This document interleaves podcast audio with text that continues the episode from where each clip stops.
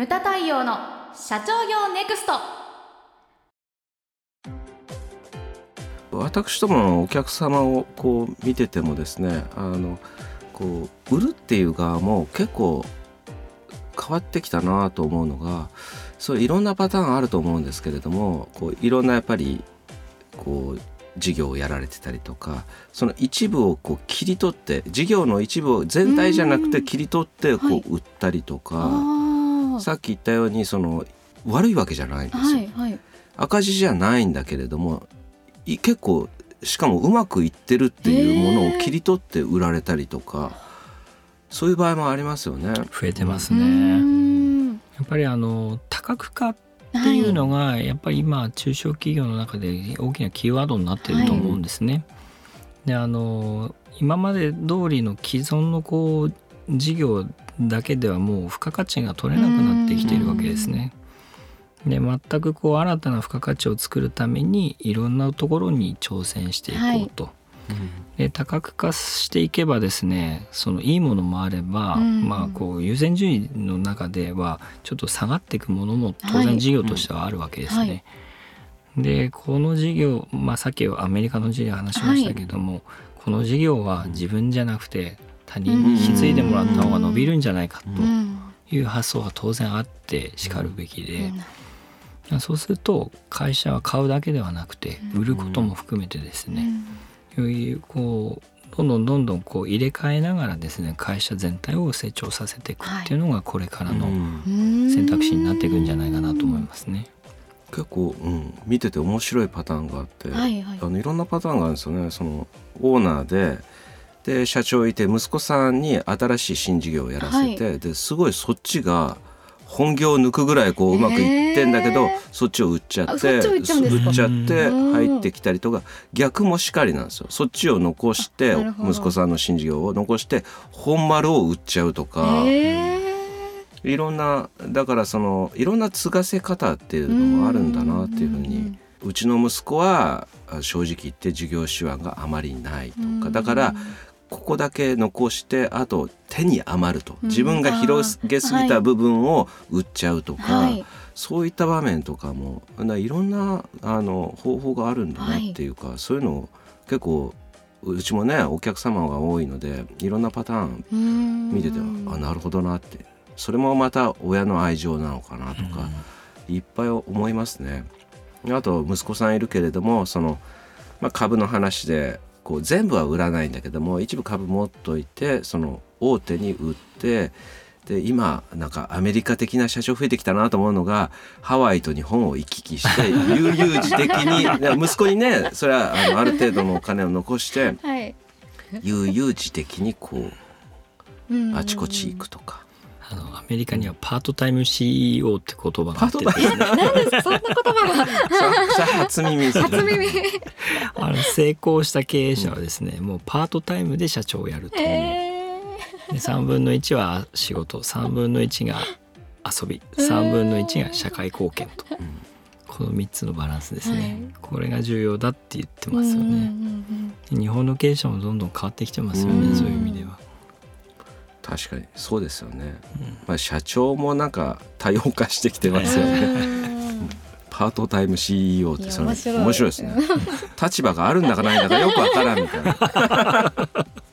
でも本当それもやっぱり自分がいなくても回る会社を築き上げたからこそ、ね、そういう働き方ができるようになるっていうことですよね。おっしゃる通りですね、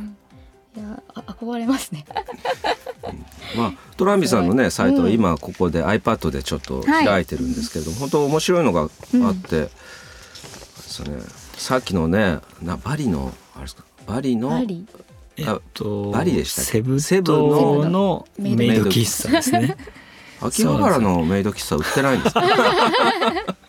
あのメイド喫茶あった気がしますね。都内のメイド喫茶もいくつかあったと思います。今平均そうですね。1日10件ぐらい入ってくるんですかね。M&A 案件が。であのこの個人事業も入るんですね、うん。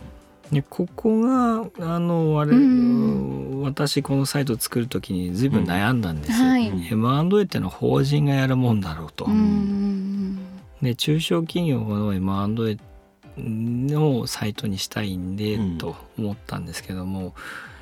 実際にですね日本の M&A のイメージを変えるにはですね、やっぱり街の居酒屋さんや飲食店、それから美容室そういったものもですね、M&A が当たり前にならないと、そうですね。M&A がやっぱりイメージ変わらないだろうなと。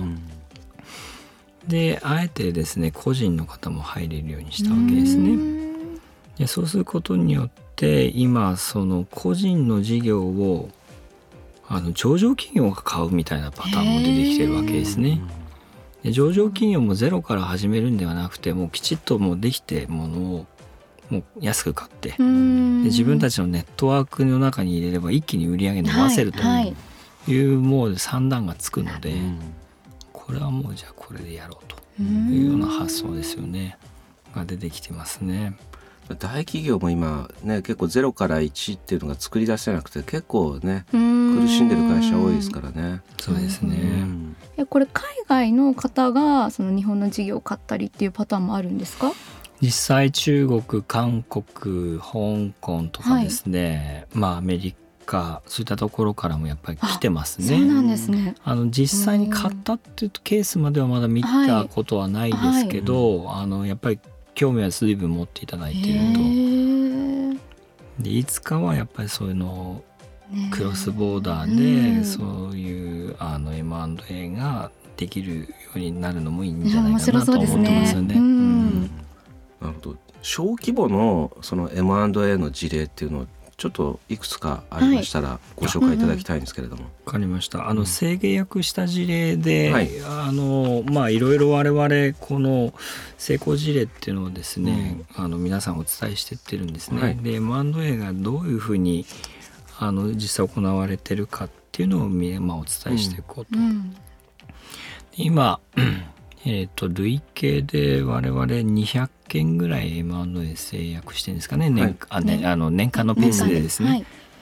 であのもう本当小さいこの個人事業の M&A からもう大きな何十億っていうものもあります。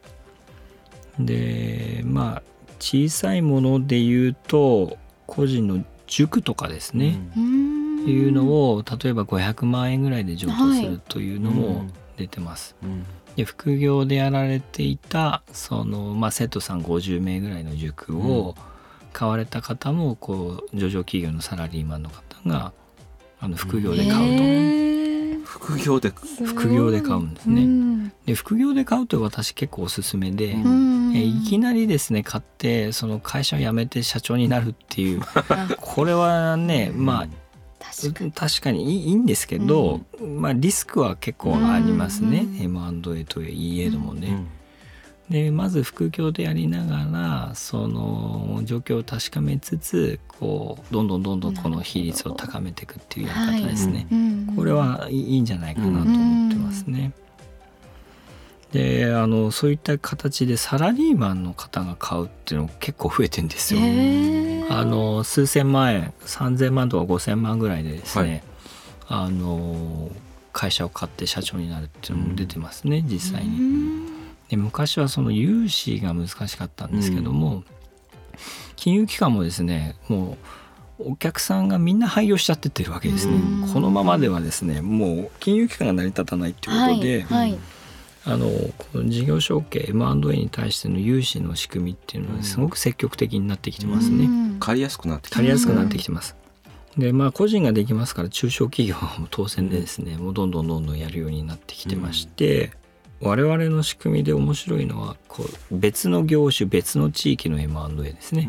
これがもうやっぱり圧倒的に多いんです、はい、7割8割ぐらいが別業種別地域の M&A なんです。で事例としてはあの福岡の、はい、あのまあスイーツ店。スイーツ、うん、はい。スイーツを作る会社か、はい、製造業の会社を東京のマーケティング会社が買ったっていう事例がありますね。うん、で金額は1,000万ぐらいで買われて、うん、そこの社長さんがですね、はい、要するに東京の社長さんが、そのスイーツ店スイーツのこう工場まで行ってですね、現場に入って、であのそのスイーツをですねこうもっと良くしようってことで一緒にこう工場の人たちといろいろ試行錯誤してですね、作るわけですね。でその結果ですねすごくいいものが出来上がって、一気にこう福岡の空港に置いてもらえるようになったりですね、百貨店に入っても入るようになったとかですね、あのそういうパターンが出てますね。まあそういうですねこう新しいやり方を入れて、うん、でこうどんどん伸ばしていくということをやられると。うん。やっぱり作るのが得意な人と売る人が得意な人っていうのはやっぱり違ったりするわけですね。しますね。はい。やっぱりその両方が整わないと会社っていうのはきちんと伸びないですから、うん。うん、特にあのよく言われてるのは日本にはやっぱり物作る力を持ってる人たちは多いと。うんだけど売るのがちょっと得意ではないっていうですね、中小企業の社長さん多いんですね。ここをあのこうきちっとマーケティングできる企業がこう買い取ってですね、こう伸ばしていくっていう、まあ、そういうところをあのやられてってる企業さんで今どんどん出てきてるなって気がしますね。確かにうちのお客様でもいっぱいいますね。それ商品作るのが好きなんですよね。でそれであの試食してくださいとかすごいこうあの送ってこられるんですけど、いやうまいよと。で太陽さんどこに売ればいいですか、うん、いやそれを考えるのはあなたですよ。みたいな。でもそういう人多いんですよね、ね、もったいないことだと思うんですよ、で売れるところ欲しい人は必ずいるわけなんですよね、でこの間もマーケティングの先生と対談しましたけどだからその困ってる人にその誰に何をこう売りたいのかとかそこから入らない社長があまりにも多いっていうふうにおっしゃられてましたね。そうですね。会社が売れる条件とかそういったものっていうのはあるんですか？うん。これ難しいんですね。うんあのこれはまさか売れないだろうなと思ってたものが売れちゃったりするんですね。はい、でですねここあのすごく難しいところなんですけれども、うん、要はですねその事業に価値があるかどうかを決めるのはあの我々でもないし売り手さんでもないんですね、うん、買い手さんなんですね。はい、その買い手がその事業を引き継いでこういうことをしようっていうところにですね、はまればですね、これはもうあの現業が赤字だろうが債務超過だろうが関係ないって場合があるんです。なのでですねこれあの基本的にはあの一体買い手に見てもらうこれがすごく重要なんだろうなと思ってます。であの今増えてるのはですね会計士さんのとこに廃業相談に行った企業さんですね。はいそれを見て会計士さんがトランビにも案件をの会社として乗っけてくれると。要は廃業する前に一回トランビに乗せましょうと。で M&A に挑戦してみましょうと。はい、でダメだったら廃業しましょうというこの二段構えですね。で実際ですね廃業相談行った企業が1億円以上で売れたってケースもあるわけです。でこれはですねやはり買い手さんっていうのはもう国内海外も含めて膨大にいますからそういう人たちに一回見てもらうとそれはすごく重要なんじゃないかなと思いますね。トランビさんのサービスに案件を載せること自体は無料で無料ですね。はい。で売り手さんはもう一切無料なんです。制約してもお金はかかんないので、あのそういった意味でそのまああの廃業前に一回載せてみようっていうことができるわけですね。そうですね。まあ中小企業庁が出している統計で日本の法人数って420万社なんですよね。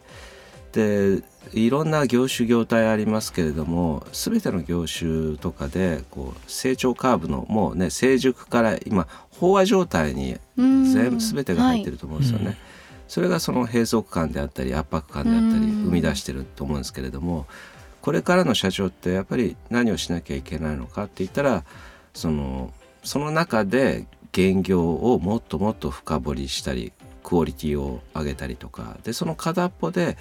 やはり必要なのはその事業の多角化そのうちの一つがこう M&A なわけですね、はい、まあ何回も言ってきましたけど。だからもっともっとですねやはりこれからの日本の経営者というのは M&A、まあ、売り手も買い手ももっと知っていただきたいなっていうのが、ね、まあ、今回あの伝えたいことだったんですけれども、はい、最後に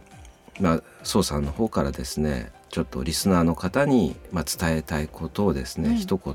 お願いしたいと思います。あの先ほどもちょっとお話ししましたけれども、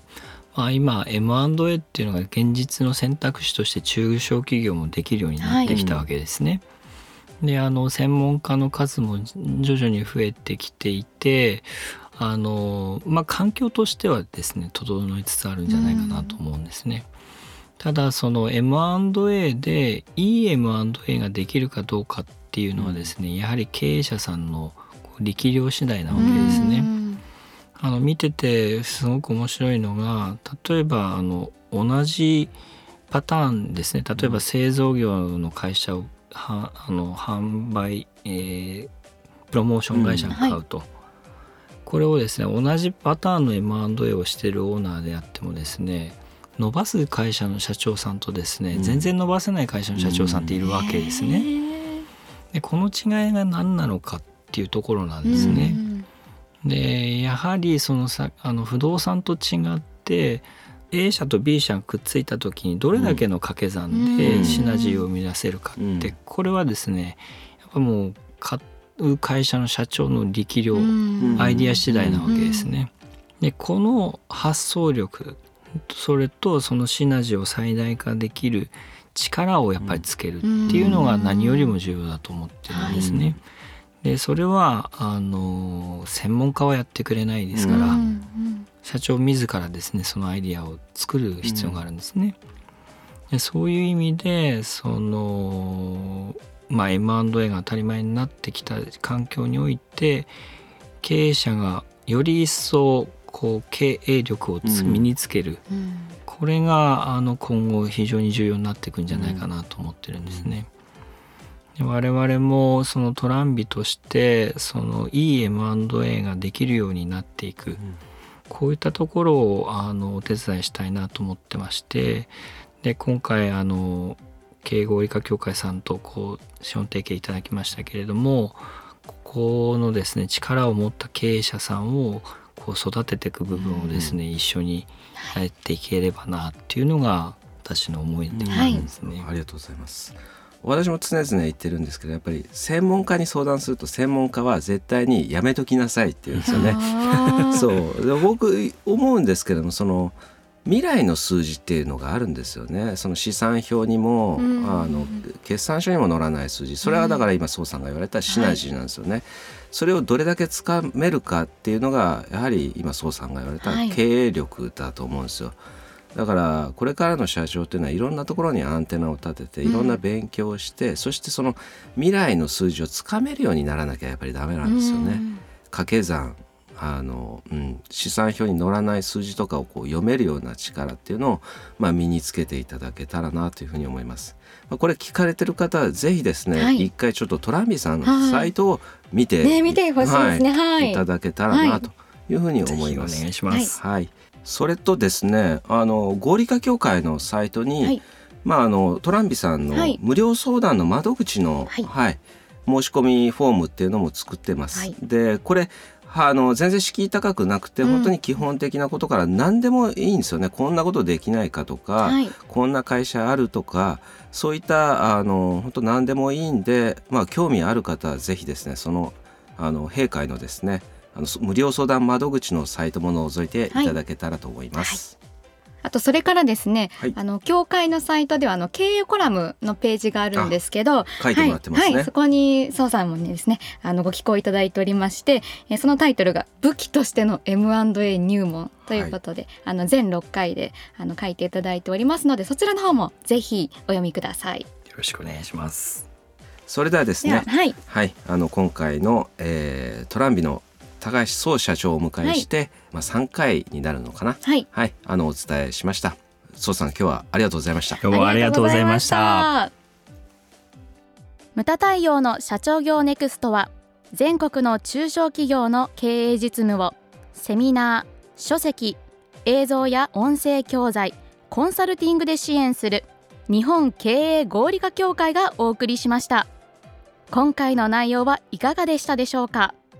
当番組で取り上げてほしいテーマやご質問などございましたら当番組ホームページ上からお寄せください。お待ちしております。それではまた次回お会いしましょう。